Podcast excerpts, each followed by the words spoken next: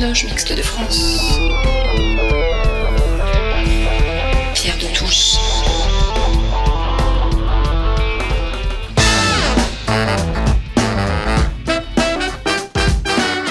Les débats de Pierre de Touche.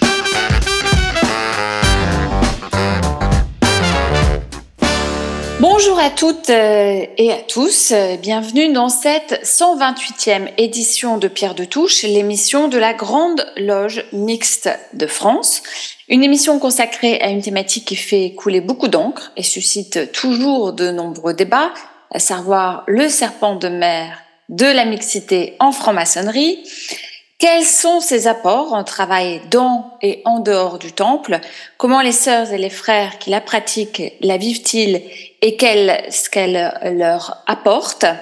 Pour en débattre, eh bien, nous avons la chance d'accueillir euh, ce dimanche matin trois grands maîtres de trois obédiences mixtes. Alors, Bernard de Cocker, Suarez, vous êtes grand maître de la Grande Loge Mixte Universelle. Bonjour Bernard. Bonjour euh, Élise. Sylvain Zegni, grand maître national de la Fédération française du droit humain. Bonjour Sylvain. Bonjour Élise. Et Christiane Vienne, grand maître de la Grande Loge Mixte de France, grand maître euh, que nous connaissons bien. Chère Christiane, bonjour Christiane. Bonjour. Et nous avons choisi d'intituler cette émission La mixité en franc-maçonnerie, une manière d'être au monde. Alors pour commencer, je vais vous proposer de partager dans un premier temps la signification profonde de la mixité pour vos obédiences respectives ainsi que votre expérience, car la maçonnerie est avant tout vécue intimement par euh, chacun euh, d'entre nous. Rappelons que cette émission ne s'adresse pas qu'aux francs-maçons, elle s'adresse également aux profanes, c'est-à-dire ceux qui ne sont pas maçons. Euh, qu'est-ce que signifie la mixité dans votre obédience? Est-ce politique? Est maçonnique? Et Sylvain Zegni, vous êtes grand maître national de la Fédération française du droit humain. Oui, alors le projet du droit humain lors, de sa création il y, a, il y a 130 ans était justement euh, la mixité et une vraie mixité, c'est-à-dire une égalité entre les hommes et les femmes qui composaient euh, cette obédience, une égalité dans la responsabilité et dans le dans le développement.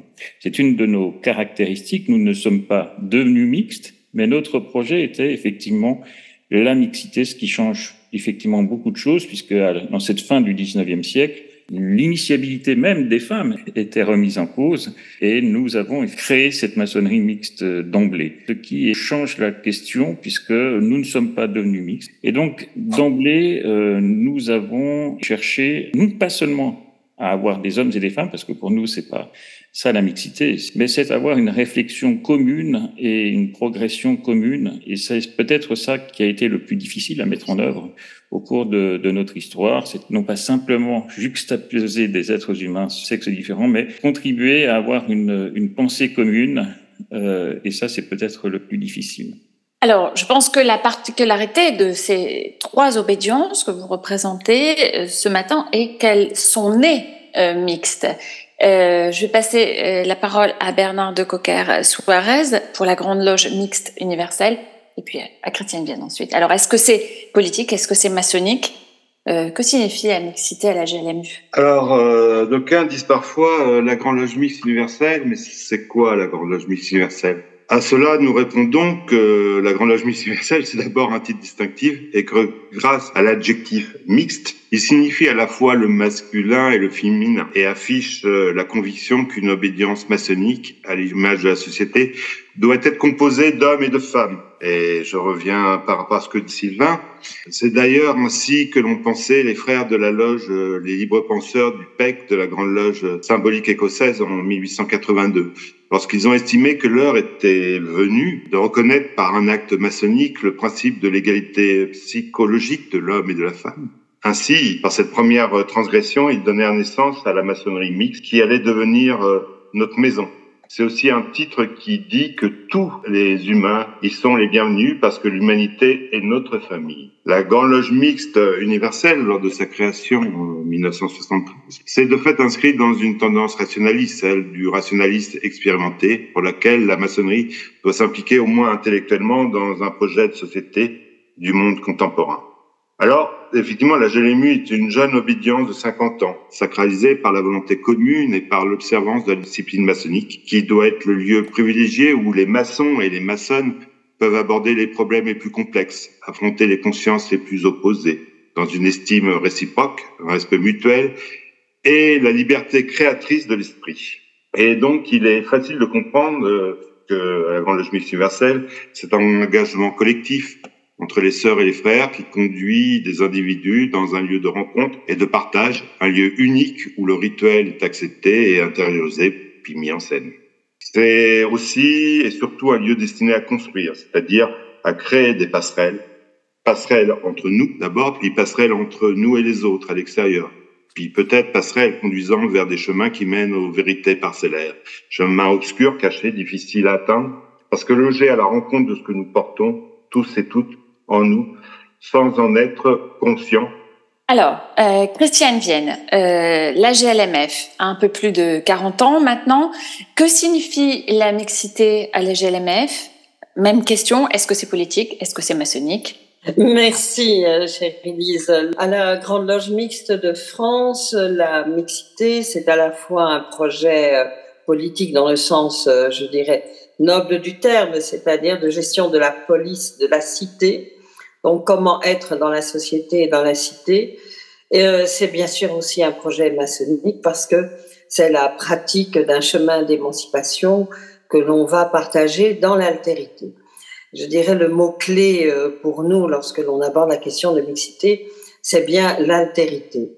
Parce que c'est aussi un lieu, euh, c'est un peu, je dirais, une école où l'on va aussi réinterroger ce qu'est la masculinité, ce qu'est la féminité, non pas dans un esprit de complémentarité, parce que euh, quand on dit complémentarité, on hiérarchise déjà qui est complémentaire de qui, pas du tout, mais dans euh, un esprit de totale altérité. Euh, cela permet, euh, je dirais, la mixité telle que nous la vivons, c'est une manière de progresser ensemble, de travailler à notre émancipation commune.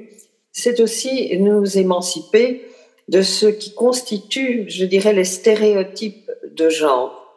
Euh, c'est une interrogation, je pense, extrêmement contemporaine euh, lorsque l'on voit, par exemple, l'augmentation des violences faites aux femmes, ce que le Covid et les confinements ont amené dans les rapports de genre.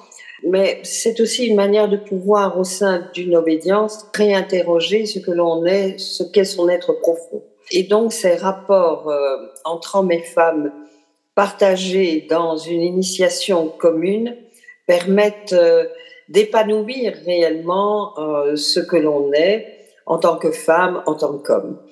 Et euh, c'est une interrogation que nous posons à la Grande Loge Mixte de France de, de plus en plus parce que nous nous rendons compte que parfois ce n'est pas aussi évident. La mixité et le projet qu'elle qu'elle applique n'est pas aussi évident et que parfois l'on ramène un peu on a une tendance naturelle à ramener des problématiques un peu profanes euh, dans nos loges et que la mixité, cela reste un combat. Je ne veux pas dire un combat, ce serait excessif, mais ça reste un projet pour l'altérité, pour l'égalité. Alors, euh, dans le prolongement de ce que vous venez de dire, euh, Christiane Vienne, comment travaille-t-on en mixité? Alors, je sais bien que vous êtes tous les trois membres d'obédience mixte, mais vous visitez également. Donc, euh, euh et puis peut-être avez-vous même été euh, membre d'obédience euh, non mixte. Est-ce différent, à votre avis, quand on travaille, quand on travaille en non mixité? Qu'avez-vous pu observer, Christiane Vienne? Je dirais euh, la différence sur la, méthode maçonnique est la même. Je dirais il n'y a pas de différence sur notre manière de, vivre la franc-maçonnerie. Cela a eu une influence sur le, euh, je dirais la manière dont on va construire euh, ensemble un rapport à l'autre. Je vais donner euh, quelques exemples Parfois, euh, les, les, vieilles, nous faisions la réflexion récemment lors du Conseil de l'ordre. Euh, après un repas, ce sont toujours les femmes qui se lèvent en premier pour euh, débarrasser, euh, faire la vaisselle. Puis on a pris l'habitude d'en rire et, et, de considérer de plus en plus que débarrasser une table, c'est aussi maçonnique. euh, faire la vaisselle, c'est aussi maçonnique. Ça fait partie de, du quotidien de nos, de nos pratiques et euh, d'être, euh, je ne veux pas dire attentive, mais que bien fraternellement, nous vivons tout ça ensemble. Nous sommes des frères et des sœurs. C'est une dimension très importante parce que si je mettais l'accent sur euh, euh, l'idée, c'est apprendre l'altérité, mais avant toute chose, nous sommes des initiés. Dans une loge, dans la quotidienneté de la vie d'une loge, euh, l'on n'est pas là initié homme, initié femme. On est un initié. On est quelqu'un qui a euh, qui a reçu dans sa vie entre guillemets euh, la lumière, qui essaye de courir euh, après pendant toute sa vie. Et quand on court après la lumière ensemble euh, en mixité, on se rend compte que on a une approche de la société que l'on intègre, qui est une approche euh, des rapports humains basés sur l'égalité des uns et des autres. Il y a des choses dont on a, que l'on n'a plus besoin de dire.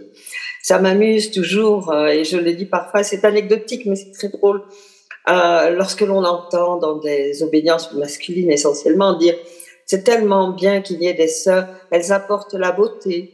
Donc, je crois que ce travail au quotidien, euh, c'est un travail qui nous enrichit parce qu'il nous permet de prendre l'humanité dans son ensemble, dans toutes, dans ses composantes, et, c'est aussi très riche et très intéressant.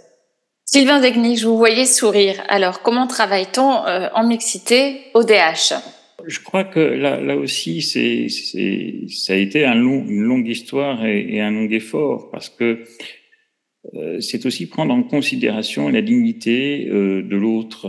Et, et c'est toujours très ambigu entre à la fois reconnaître la différence et euh, reconnaître un petit peu, euh, non pas cette complémentarité, et là je crois que Christiane a raison, euh, mais c'est toujours très ambigu parce que euh, j'entends quelquefois des frères euh, dire ah c'est bien parce que nous au droit humain on a aussi la sagesse des femmes.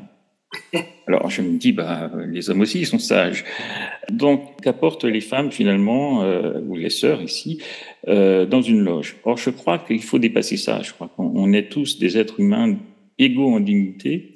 Et l'essentiel, bah, finalement, c'est comme dans la société, c'est d'arriver à construire une pensée ensemble, euh, non pas en se disant certains ont certaines qualités et d'autres ont d'autres qualités, on va faire le complément, mais c'est justement d'arriver à faire quelque chose ensemble. Alors, l'habitude prise finalement dans la société de travailler en mixité, c'est un petit peu euh, finalement le prolongement de ce qui se passe dans sa vie.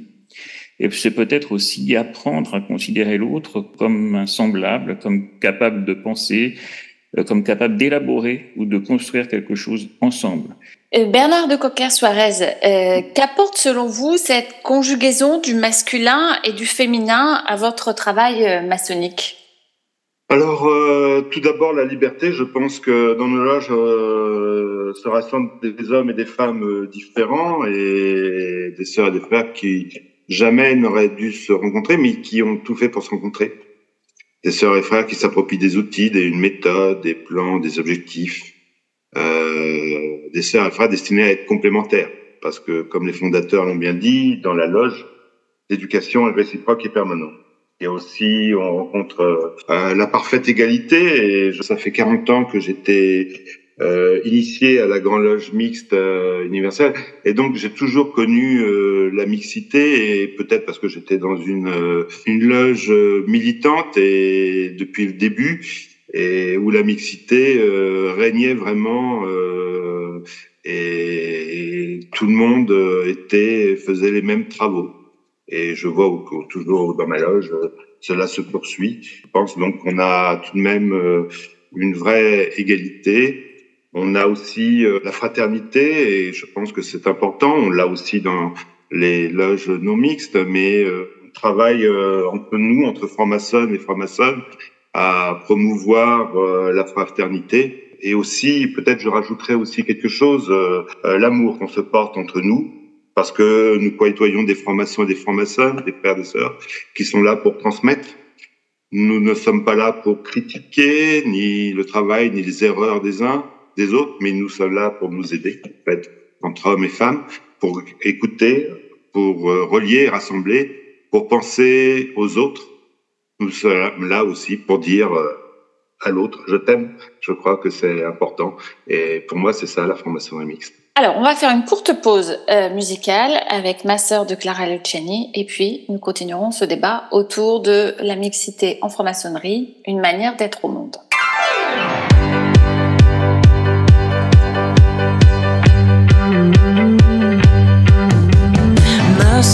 Nous avons des cœurs si à moi et chaque coup que tu reçois ricoche et me frappe de fois.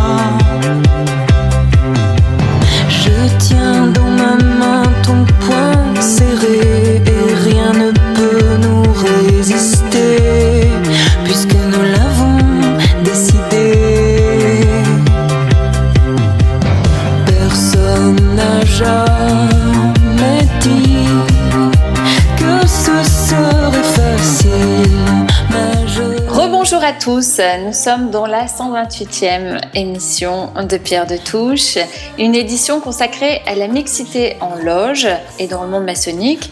Et nous recevons Bernard de Coca Suarez, grand maître de la Grande Loge Mixte Universelle, Sylvain Zegni, grand maître national de la Fédération française du droit humain, Christine Vienne, grand maître de la Grande Loge Mixte de France. Alors on dit souvent que notre travail doit se poursuivre en dehors du temple et que nous en avons le devoir et nous consacrons donc cette deuxième partie d'émission au travail de nos sœurs et de nos frères ainsi que euh, celui de nos obédiences et de vos obédiences en dehors du temple. Euh, cette deuxième partie tourne autour donc de la mixité en loge, en dehors euh, du temple également. Quelles actions? En quoi la mixité en loge a-t-elle un impact sur la poursuite de votre œuvre en dehors du temple, euh, Sylvain Zegni alors, le, droit humain euh, a été fondé en fait par des par des sœurs, par des frères qui étaient très très engagés socialement, notamment sur les causes de l'enfance et du droit des femmes. C'était une époque, une autre époque où effectivement les femmes n'avaient quasiment aucun droit. On est encore au code Napoléon et euh, où il y avait beaucoup de problèmes d'enfants, et notamment d'enfants abandonnés, etc. Donc, effectivement, le droit humain a eu un engagement social euh, dès le départ, notamment à travers euh, nombre de ses fondatrices. Aujourd'hui, je dirais que le droit humain en tant qu'obédience n'a pas à s'engager. En revanche, les francs-maçons du droit humain s'engagent tous à leur manière dans différentes causes. Je ne pense pas que la mixité joue un rôle énorme dans cet engagement, en revanche, c'est un engagement commun euh, d'hommes et de femmes, et, et c'est traditionnel sur les violences faites aux femmes, euh, sur l'égalité homme-femme et sur les droits des femmes, notamment à l'international, notamment dans certaines associations dont je ne citerai pas les noms ici, mais qui sont des associations profanes, donc on va pas, on va pas les nommer, mais il est vrai qu'il y a, il y a un engagement très très fort sur ces questions, notamment au niveau international. Alors peut-être aussi parce que on a tendance, et c'est un tort, à penser que les droits des femmes sont acquis euh, au niveau français. Et je pense que là, là aussi, euh, il y a à débattre. Mais, euh, mais effectivement, c'est plutôt cette action à l'international que nous avons, mais aussi euh, nationalement, euh, notamment à travers des, des, des, associations dans lesquelles militent les sœurs et les frères. Et c'est un engagement davantage individuel. Alors je pense que la franc-maçonnerie et notamment la mixité fait qu'aussi les frères s'engagent sur ces questions-là sur ces questions d'émancipation euh, des hommes et des femmes. Euh, et c'est peut-être beaucoup plus facile quand on travaille en mixité de, de, de, penser à la question des femmes et à la question de leur émancipation. Mais je ne pense pas que la mixité, en quelque sorte, joue un rôle dans l'engagement euh, profond des sœurs et des frères du droit humain. En revanche, cette préoccupation aussi des droits de l'enfant, notamment, et du droit des femmes et reste un engagement majeur. Et puis un troisième engagement euh, qui a aussi une tradition de droit humain qui est plutôt d'être pacifiste. Et donc c'est plutôt effectivement un engagement vers la paix et vers la conciliation. Et ça, c'est peut-être aussi une influence de, de, de la mixité. Mais je dirais que toutes les obédiences, à la limite, travaillent sur ces questions. Bernard de Coca Suarez. Alors, la mixité et dans la société, quelle euh, quelles actions, euh, la mixité en loge, en dehors du temps, quelles actions oh, On peut dire que, bon, je voudrais revenir un petit peu euh, par rapport à nos fondateurs qui étaient Yambo et Raymond Jalut, qui ont voulu que la Grande Loge Mixte Universelle euh, ne devait pas être une société de sujets, mais de responsables. Il préconisait qu'elle avait besoin de chercheurs, de chercheuses, entreprenants et non de gardiens. De ce fait, nous refusons de franc-maçonnerie, cure de repos dans une obédience lignifiante. Nous travaillons sur les sociétés de société, euh, nous travaillons sur l'égalité de tous les êtres humains, sur une société beaucoup plus solidaire. De même aussi, nous avons, comme euh, écrit Sylvain, nous travaillons pour passer d'une culture de la guerre à une culture de la paix actuellement.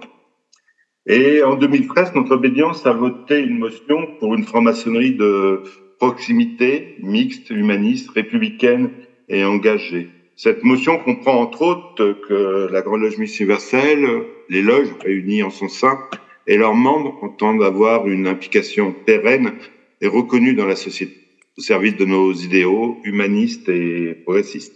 Nous se donnant comme objectif commun de nous engager pour de réelles mixités, qu'il s'agisse d'éducation, comme je disais, de santé, de sport, d'expression culturelle, des instances euh, politiques, de l'utilisation de la langue française, des référents historiques.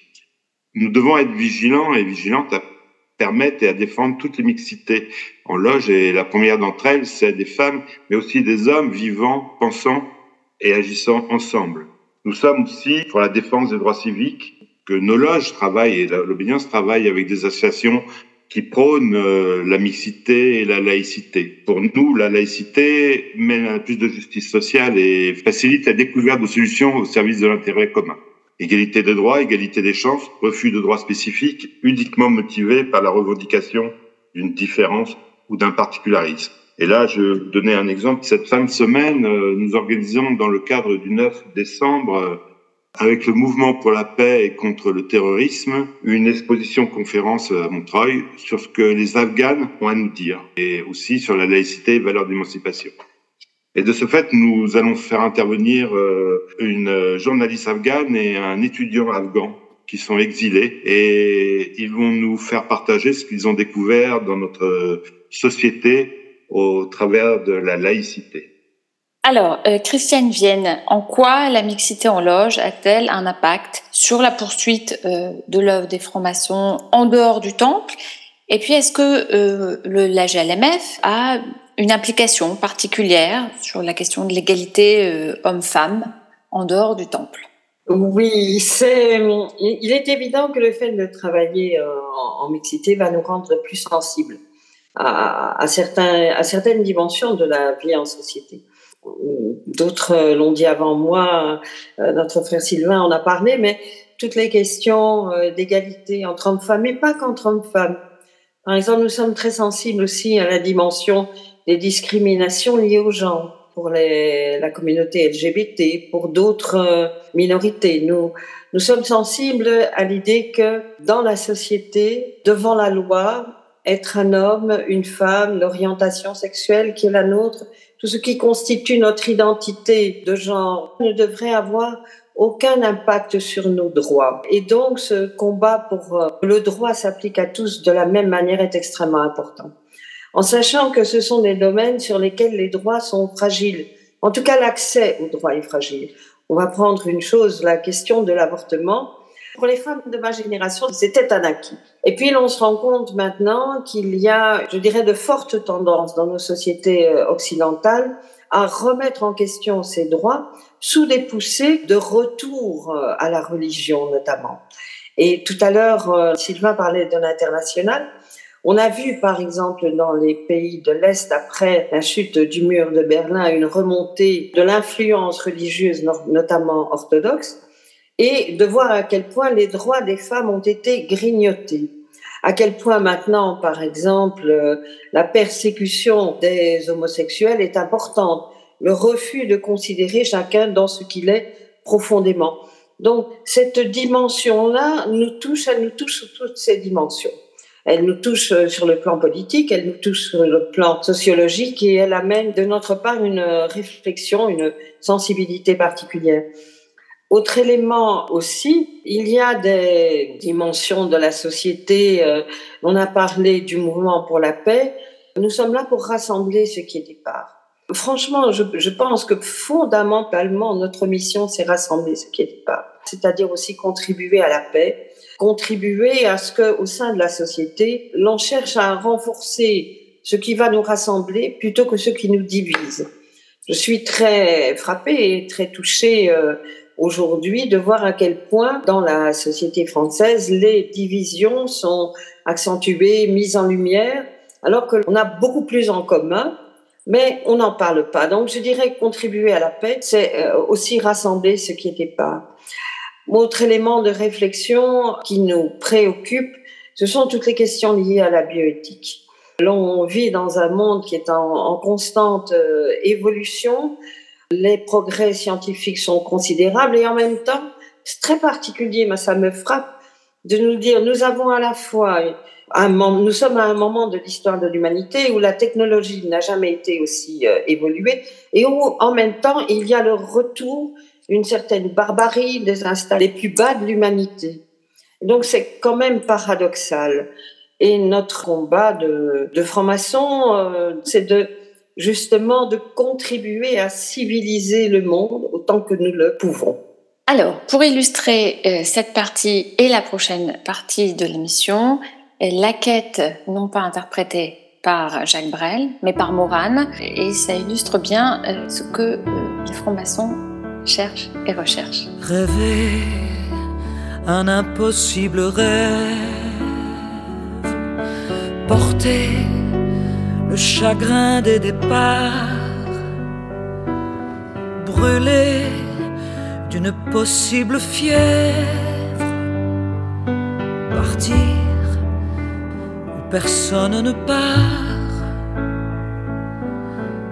aimer jusqu'à la déchirure,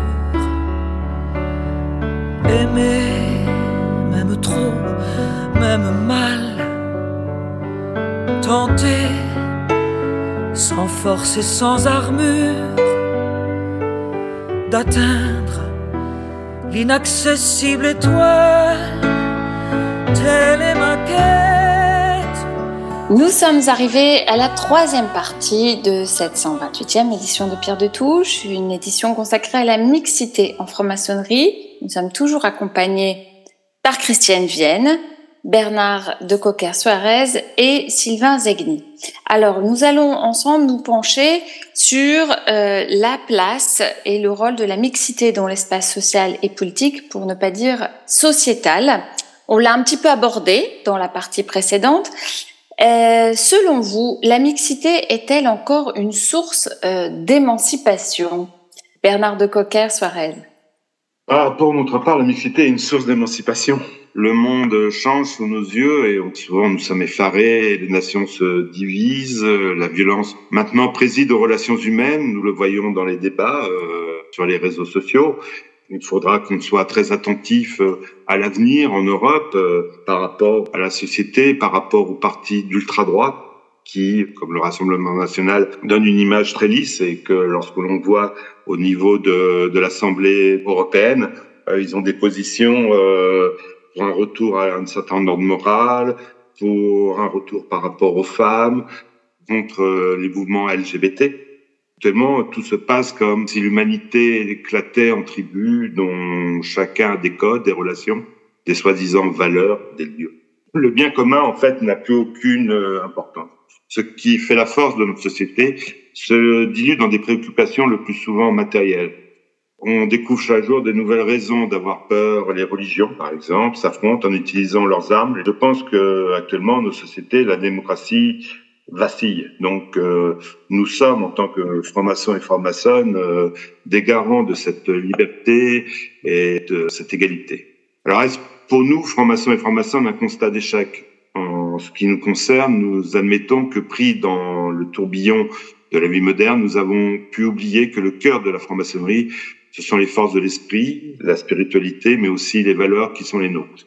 Sommes-nous conscients que sous nos pas, dans les profondeurs souterraines, circule la mémoire et l'histoire de ceux qui nous ont précédés, leurs souffrances, leurs espoirs, leurs efforts pour un monde meilleur? Leur mort pour un idéal, les valeurs qu'ils ont transmises de liberté, d'égalité, de fraternité, de progrès. Alors ces valeurs doivent alimenter nos travaux, hein, nos réflexions et notre désir de fraternité dans ce qu'on appelle, nous, la symbolique de la spirale qui nous est chère. Nous sommes euh, désireux d'améliorer le monde et de rassembler ce qui est parse. Il nous faut d'abord partager nos recherches avec le plus grand nombre dans un mouvement progressif vers la fraternité universelle, toujours plus convaincu de la nécessité de bâtir, car l'essentiel pour nous, francs-maçons, est dans l'humain. Et Sylvain Zegni, est-ce que la mixité était toujours source d'émancipation selon vous? Et puis que pensez-vous des nombreux espaces dits non mixtes qui euh, émergent afin de permettre une expression euh, plus libre? C'est une question un peu piquante. Alors pour moi, émanciper, c'est d'abord un verbe pronominal. Euh, sinon, effectivement, c'est le propriétaire d'esclaves qui émancipe l'esclave, qui ne fait rien finalement pour sa liberté. Donc s'émanciper c'est s'émanciper et euh, c'est un processus, c'est pas un résultat. On n'est jamais totalement émancipé, euh, mais on s'émancipe. Et le travail de la maçonnerie, c'est finalement apprendre à s'émanciper des dogmes religieux, mais aussi des préjugés, euh, de son histoire aussi, et peut-être gagner en liberté. Et ce qu'apporte pour moi la mixité, c'est cette émancipation des rôles sociaux qui ont été attribués euh, par l'histoire, par les religions, par les dogmes. Et, et c'est apprendre à se libérer. Et pour moi, ce qui est au cœur de tout ça, c'est la laïcité. La laïcité, c'est pas l'absence de religion. Tout le monde peut croire en ce qu'il veut. Mais c'est savoir faire le tri euh, dans ces religions euh, de ce qui est de l'ordre de, de la philosophie morale, le bien, le mal, etc. Et puis, euh, souvent, les, religions nous imposent des règles juridiques, que ce soit euh, le voilement des femmes, le rôle de la femme. Bon, il n'y a qu'à relire certaines lettres de Saint Paul où euh, bon, le rôle des femmes est, quand même euh, méprisé, puisqu'elles sont nées de la côte d'Adam, donc euh, sont des êtres par nature inférieurs. Donc évidemment, aujourd'hui, je ne pense plus qu'aucun chrétien, enfin, sauf quelques excités, pense à cette lettre de Saint Paul et, et s'en serve. Donc ça prouve aussi que on peut être croyant et puis progressivement s'émanciper d'un certain nombre pour garder finalement le corpus philosophique euh, de sa religion, mais aussi euh, un corpus philosophique, euh, j'allais dire, hors religion, laïcisé, en quelque sorte. Donc ça, pour moi, c'est vraiment c'est l'émancipation et euh, la mixité. Eh bien, ça prouve aussi qu'on est capable de travailler ensemble et donc de se dire, bah oui, euh, non, nous n'avons pas des rôles assignés dans la société. Euh, nous ne sommes pas des êtres euh, profondément différents. Nous sommes égaux en dignité. Et euh, c'est ce qui nous permet de travailler ensemble. Et ça, c'est effectivement bien. C'est aussi euh, s'émanciper et c'est un travail permanent. Dans les récents conflits, notamment celui du Moyen-Orient, je suis frappé par le fait que les francs-maçons, alors qu'on leur apprend que le noir et le blanc, c'est pas tout à fait différent aujourd'hui, y compris ce conflit règne dans nos obédiences et dans nos loges. C'est-à-dire que finalement, on croyait les francs-maçons émancipés et qui retrouvaient une liberté de jugement, d'action. Et là, on retrouve un petit peu, euh, bah, finalement, les attitudes qu'on retrouve sur les réseaux sociaux. Euh, c'est blanc ou c'est noir, il faut être d'un côté ou de l'autre. Il y a les bons, il y a les méchants. Et finalement, ça prouve aussi que tout ce travail maçonnique entrepris, qui doit être un travail sur nous-mêmes aussi, eh bien, quelquefois, on ne l'a pas suffisamment fait. Et on se retrouve euh, avec des attitudes très peu conciliantes.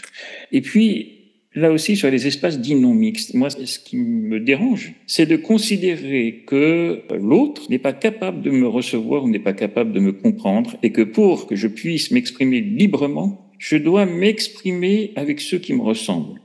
Et là, effectivement, c'est tout le contraire de la maçonnerie. La maçonnerie, elle rassemble ce qui était part, et donc des hommes et des femmes, des gens de droite, des gens de gauche, du centre, euh, des gens qui croient, d'autres qui n'y croient pas. Et tout cela, eh bien, effectivement, fait un creuset. Euh, et on apprend à être ensemble. Et considérer que l'on est plus libre quand on est entre soi, je crois qu'il faut oser le défi de la confrontation intelligente. Et c'est peut-être euh, le défi euh, le plus difficile à faire en franc-maçonnerie. Alors, il y a des obédiences non mixtes qui proclament d'ailleurs qu'elles sont non mixtes parce qu'elles veulent euh, réfléchir ensemble sur un point. Alors, je, je ne fais pas de, reproches, parce qu'elles accueillent aussi de temps en temps, soit des hommes, soit des femmes, si ce sont des obédiences masculines ou féminines non mixtes. Mais euh, c'est cette idée qui me semble assez peu maçonnique de réfléchir entre soi, qui me semble être le, contraire de l'idéal maçonnique, même depuis, depuis son origine. Et voilà, moi, ça me choque euh, particulièrement, puisque c'est penser que l'autre n'est pas capable de me comprendre ou n'est pas capable de m'entendre. Et ça, ça me choque euh, véritablement. Et Christiane alors je vous voyais réagir. Euh, deux questions, donc euh, même question. La mixité est-elle encore source d'émancipation? Et puis, euh, que pensez-vous des espaces dits non mixtes? Je vous voyais réagir à ce que disait Sylvain Zegni. Oui, parce que je partage tout à fait ce qu'il a dit. Je pense qu'il a, parfaitement exprimé les enjeux, les difficultés d'aujourd'hui. L'émancipation, c'est un processus et c'est un processus qui n'est jamais terminé. Et donc, on peut, à un moment donné, penser que l'on est une femme, un homme éclairé, euh, émancipé euh, de toutes les assignations qui pèsent sur nous. Et puis, devant un, moment extrêmement euh, clivant, par exemple, Sylvain parlait, notre frère Sylvain parlait de la guerre au Moyen-Orient, de, se retrouver en difficulté de je dirais, de mener une réflexion qui est une, réflexion avec une dimension plus holistique, qui va dépasser euh, les faits. Euh, et on se sent, je dirais, d'une manière presque naturelle, on revient à ce qui constitue nos certitudes, parce que ça nous rassure quelque part. Donc, euh, l'émancipation, c'est aussi un, un processus qui est par nature un processus déstabilisant euh, parce qu'il nous remet constamment en question. Il nous remet dans une obédience mixte en question dans, je dirais, nos assignations euh, de genre, par exemple, un homme c'est fort, un homme ça ne pleure pas, un homme ça doit gagner la vie de sa famille, euh, les femmes elles, elles sont sensibles, elles sont... Donc, euh, on apprend, je, je le dis parfois parce que c'est une image que j'aime bien, dans l'espace de nos loges, nous enlevons nos masques sociaux nous laissons nos métaux hors du temple pour devenir réellement ce que nous sommes au fond de nous. Et notre humanité, c'est important de rappeler les questions de laïcité parce que notre humanité, elle n'est pas liée à un genre, elle n'est pas liée à une religion, elle n'est pas liée, elle est profondément en nous, elle n'attend qu'à s'exprimer. Et elle peut s'exprimer, je pense, d'une manière peut-être parfois plus difficile, lorsque l'on se trouve en mixité. C'est-à-dire que l'on apprend aussi à se faire confiance. On apprend à, apprendre les uns des autres.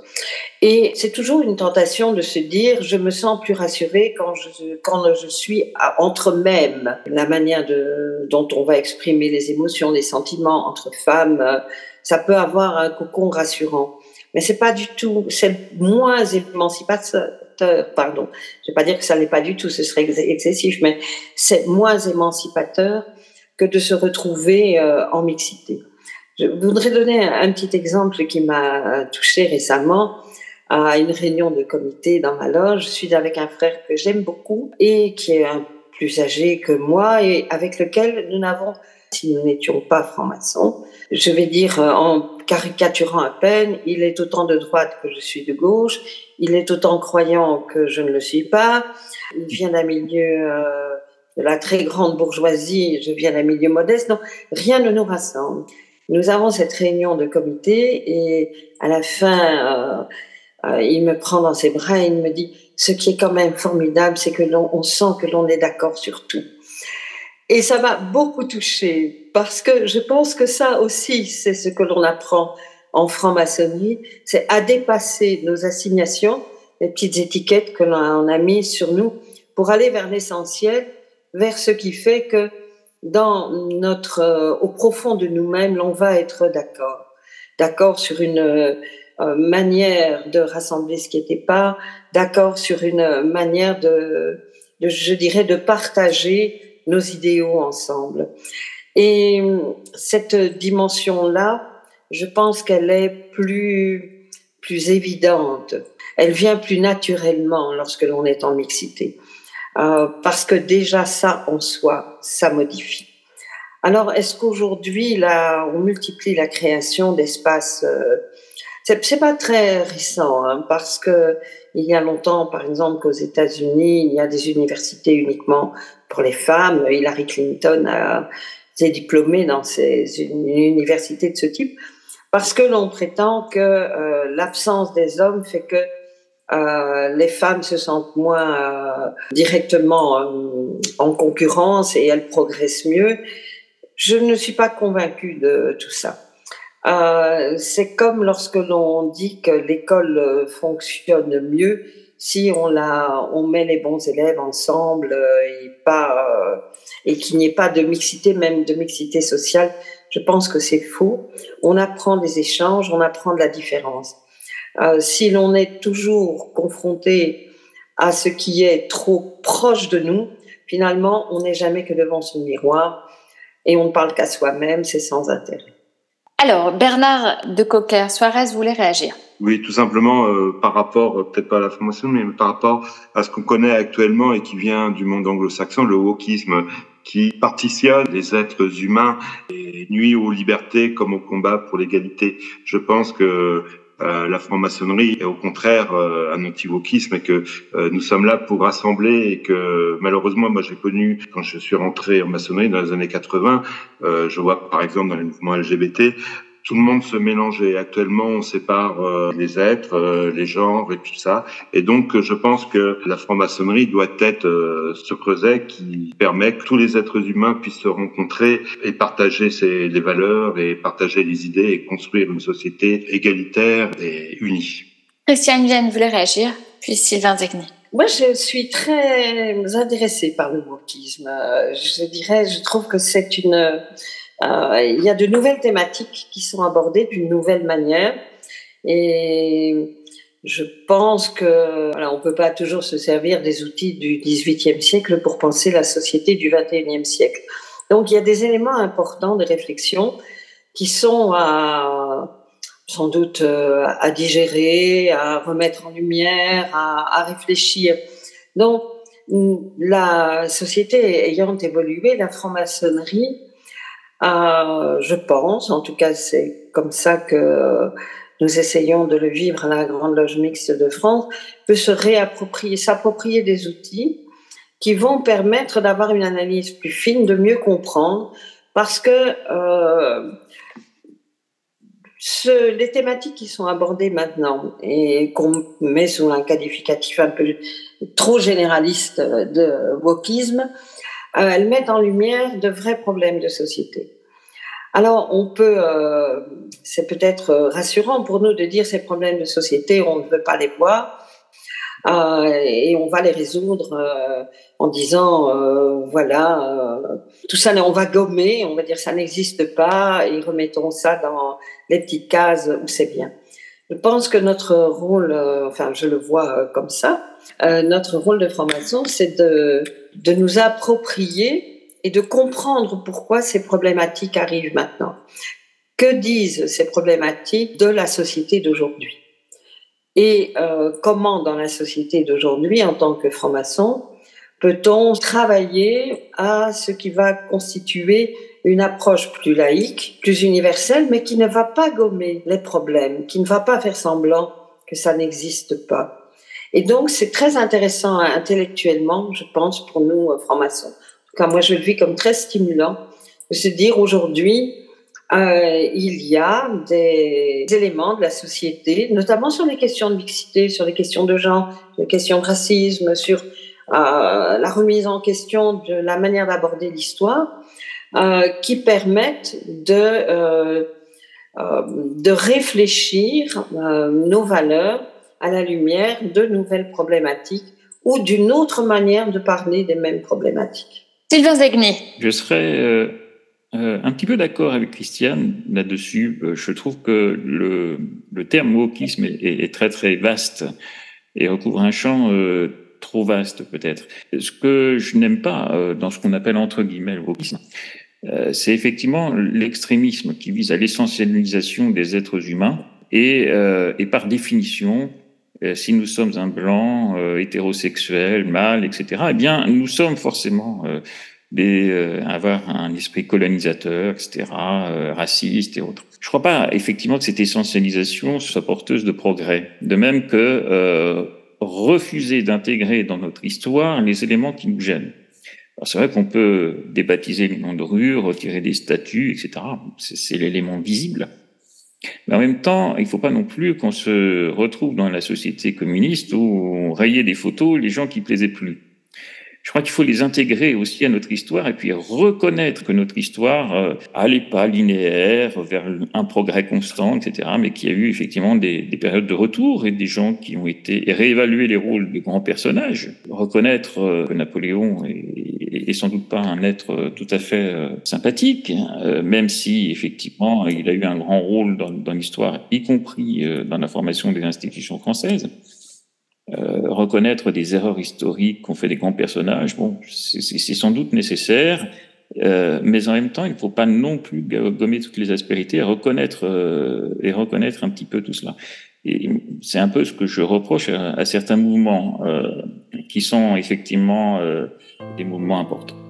Alors, on va écouter Bernard Lavillier avec une mise en musique du poème de Edward Kipling, If, et puis tout doucement, nous cheminerons vers la fin de cette émission. Si tu peux voir détruit l'ouvrage de ta vie,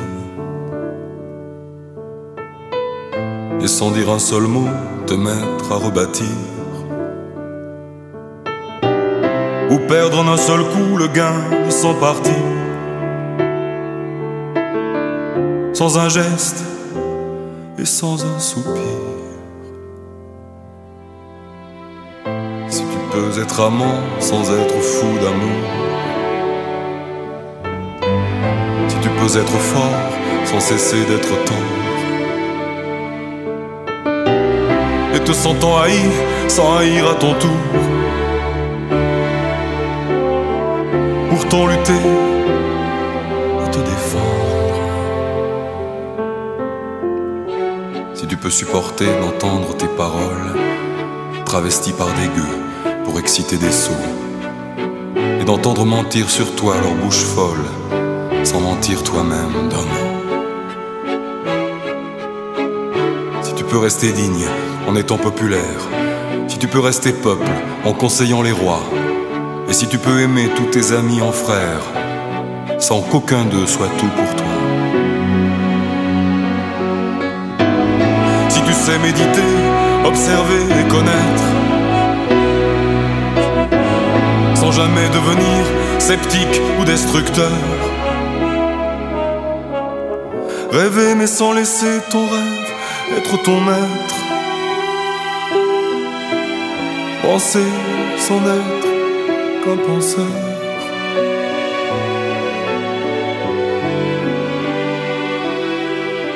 Si tu peux être dur sans jamais être en rage.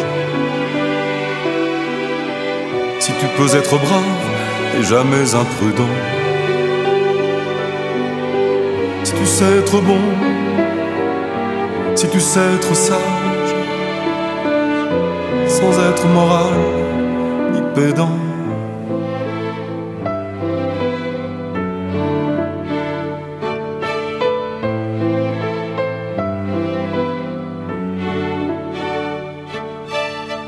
Si tu peux rencontrer triomphe après défaite recevoir ces deux menteurs d'un même front. Si tu peux conserver ton courage et ta tête, quand tous les autres les perdront. Alors les rois, les dieux, la chance et la victoire seront à tout jamais tes esclaves soumis et ce qui vaut bien mieux que les rois et la gloire. Tu seras un homme, mon fils. Tu seras un homme, mon fils. Donc à la fin de notre émission et puis comme euh, mot de la main fin, eh je vais vous poser euh, deux euh, questions, cher Bernard de Coquer-Suarez, Sylvain Degny et Christiane Vienne. Pensez-vous qu'à terme, eh bien, toutes les obédiences deviendront mixtes comme les vôtres. Sachant par exemple qu'à la question Pourquoi n'acceptez-vous pas les femmes? La Grande Loge de France, obédience historiquement masculine, répond depuis quelques années, je cite, il suffirait qu'une majorité de députés votent pour la mixité ou l'une de ses formes pour qu'elle le devienne instantanément. Alors, Christiane Venn. Euh, Est-ce que la mixité est l'avenir de la franc-maçonnerie? Euh, Je ne sais pas, pas nécessairement. Euh, force est de constater que dans l'après-Covid, nos obédiences re retrouvent toutes de la donc de la vitalité. Je pense que euh, nous sommes en progression, mais euh, les obédiences euh, monogenres euh, progressent aussi euh, et elles fonctionnent bien. Donc, je pense que euh, même si intellectuellement on a envie de dire, et je pense que c'est clair dans nos interventions, que nous pensons que la mixité est porteuse d'émancipation davantage que le travail en je dirais, euh, en monogenre, euh, il n'en demeure pas moins que la franc-maçonnerie, c'est aussi la diversité. Et que ça ne me gêne pas que l'on choisisse d'aller dans une obédience mixte, parce qu'on fait une petite fixation sur les obédiences euh, euh, où il n'y a que des hommes, mais il y a aussi des obédiences où il n'y a que des femmes qui ne sont pas prêtes non plus à s'ouvrir euh, à la mixité, mais l'on y travaille bien et, et je n'ai pas de, j'ai pas de jugement de valeur sur cette question. Euh, je pense que la mixité est un élément tellement euh, naturel de la nature humaine que cela devrait euh, s'imposer. Et donc, si la GLDF considère euh, qu'il suffit que c'est délégué le vote, euh, voilà, c'est nous qui vivra verra, mais je ne pense pas que ce sera pour le prochain convent. C'est comme une petite intuition. Ça va prendre un peu de temps. Euh, mais quoi qu'il en soit, le chemin maçonnique, chacun, à partir de l'instant euh, où l'on devient maître, l'on visite, l'on choisit, l'on évolue. Ce qui m'amuse toujours, ce, qui est euh, très drôle, me semble-t-il, c'est quand des frères euh, appartenant à des obédiences non mixtes viennent nous rendre visite, presque en cachette, sans que leur maman ou leur papa le sache, et nous disent euh, je suis là, mais je ne peux pas signer le registre de présence. Euh, et quand ils viennent régulièrement, à un moment donné, je me dis tout ça est un peu, euh, voilà, chacun gère à sa manière euh, cet équilibre. Euh, et euh, je pense sincèrement qu'il y a de la place pour tous. Bernard de Coquers-Farret. Oui, alors moi je bon ben, je rejoins ce que disait euh, Christiane. Ce qui m'avait amusé euh, dernièrement, c'est que j'étais au salon du livre euh, maçonnique euh, de Lyon et c'est vrai que là vous avez toutes les obédiences qui sont alignées, mixtes, non mixtes, masculines, féminines. Et en fait, je pense que chacun a à son avenir et chacun a son, sa propre existence. Euh, je vois, bon, euh, on avait des, des, profanes qui venaient et ça m'est arrivé de les, en discutant avec eux, bah, de s'apercevoir que euh, des hommes recherchent vraiment que des obédiences masculines, des femmes féminines. Je crois que chacun, euh, ces, ces, maçonneries euh, continueront à vivre euh, parce que c'est un besoin naturel pour les hommes et les femmes de se retrouver simplement entre eux ou entre elles, et puis pour d'autres, travailler en mixité et travailler. Bon, alors c'est on fait aussi dans toutes les maçonneries, euh, dans toutes ces maçonneries, des recherches, euh, une progression, une s'émancipe. Euh, donc euh, voilà, je, pense qu'il y aura toujours euh, ces maçonneries-là différentes. Sylvain Zegni, voyez-vous dans la mixité un levier pour l'avenir de la franc-maçonnerie? Alors oui, oui, effectivement. Sinon, effectivement, je serais dans une autre obédience. Mais euh, non, non, la mixité, effectivement, est un levier. Euh, mais je dirais, c'est pas simplement la mixité de genre, c'est aussi la mixité sociale qui doit être mise en avant.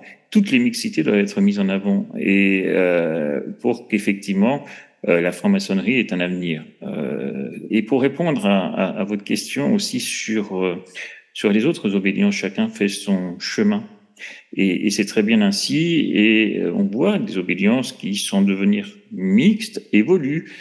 Euh, et elles évoluent souvent sous la contrainte. Je vais prendre deux exemples. Celui du Grand Orient de France, qui est connu, puisque euh, c'est un frère devenu sœur euh, qui a jeté de l'huile sur le feu, puisque les frères de sa loge ont dit, mais nous, il a été initié chez nous, il est toujours un frère pour nous, une sœur désormais, mais il est toujours membre de notre loge. Alors, euh, effectivement, euh, ça pose problème. Et effectivement, bien le Grand Orient n'a pas décidé en convent d'ailleurs, mais par une procédure euh, judiciaire, effectivement, qu'il n'y avait aucune raison de rejeter les sœurs à l'extérieur. Alors c'est un grand progrès. Mais la Grande Loge Unie d'Angleterre, institution parfaitement conservatrice, a admis qu'un frère devenu sœur, et s'il s'habillait en homme, pouvait toujours être considéré comme un frère et être présent en loge. Ce qui veut dire que la Grande Loge Unie d'Angleterre est mixte. C'est quand même un, un, un, élément important. Alors, et elle admet effectivement que les femmes devenues hommes, bien, sont et initiées dans une obédience féminine, sont initiées, donc peuvent être membres de la Grande Loge Unie d'Angleterre. Alors moi, je, je, me dis que quand la GLNF euh, en sera là, on, on fera peut-être encore quelques progrès.